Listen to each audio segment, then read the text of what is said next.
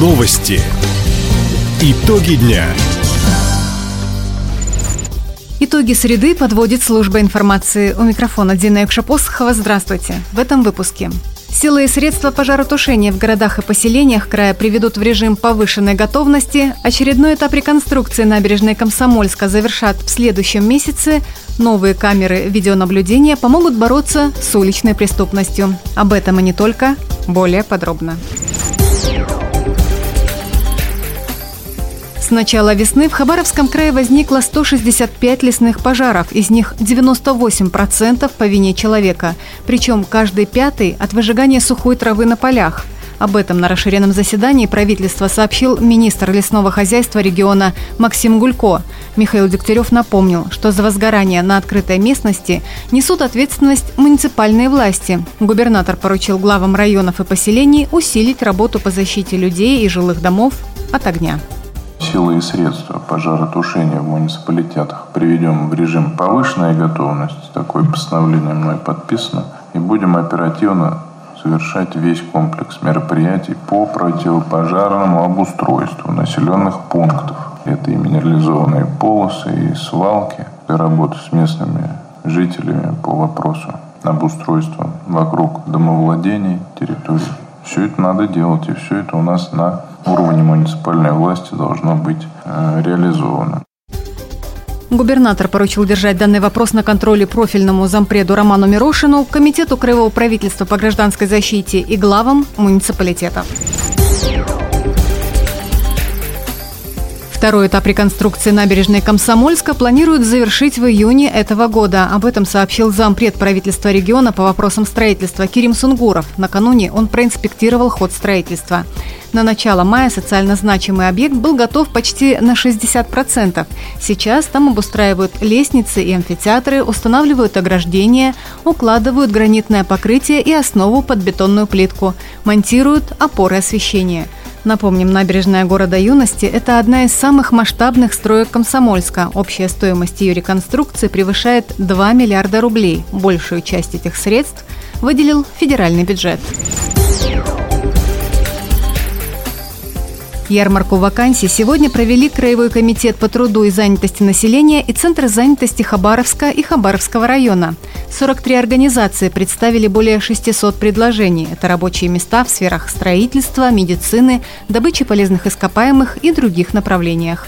Посетить ярмарку пригласили и людей, которые приехали в наш регион из Украины. Как отметили в комитете, Работа по трудоустройству с каждым переселенцем идет индивидуально с учетом профессиональной подготовки и опыта. Встречи проходят в том числе и в пунктах временного размещения. При такой поддержке работу получили уже более 20 человек. В преддверии очередной годовщины Краевого центра награды за значимый вклад в развитие города получат четыре хабаровчанина. Лауреатами премии имени Якова Дьяченко стали актриса Хабаровского краевого музыкального театра, заслуженная и народная артистка России Татьяна Маслакова, исполнительный директор Центра ремесел и промыслов коренных малочисленных народов Севера Хабаровского края «Ремесла и промысла земли Дерсу» Оксана Баюта, заведующая клубом войсковой части Людмила Швабаур – ветеран труда, заслуженный участковый инспектор милиции России Александр Шуваев. Вручение наград состоится на торжественном собрании 27 мая. Более 100 камер видеонаблюдения высокой четкости установят в этом году в регионе. Часть из них сможет распознавать лица. Современные технологии позволяют контролировать безопасность в общественных местах и раскрывать преступления. На закупку оборудования правительство края выделяет муниципалитетам субсидию более 16 миллионов рублей. Активнее всех в этой программе участвуют Хабаровск, Комсомольск, Савгаванчик, Дамын и Амурск. В этом году к ней присоединятся 14 муниципальных образований. При этом село Хурбак Комсомольского района впервые. Сегодня в регионе действует уже более тысячи камер слежения. Последний звонок прозвучал сегодня для девятиклассников края. Кто-то из ребят продолжит обучение в школе, кто-то уже выбрал специальность и в сентябре начнет знакомство с будущей профессией в колледже или техникуме. Ученикам выпускных классов школы номер 3 Солнечного района дал напутствие губернатор Михаил Дегтярев. У каждого своя траектория.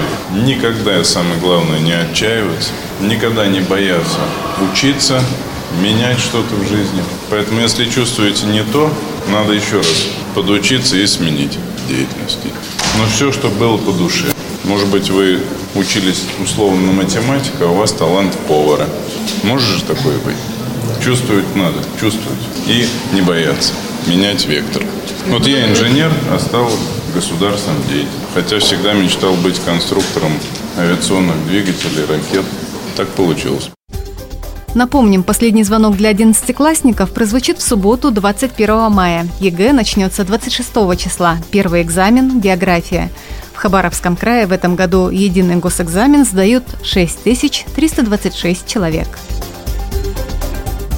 Таковы итоги среды. У микрофона была Дина Якшапосхова. Всего доброго и до встречи в эфире. Радио «Восток России».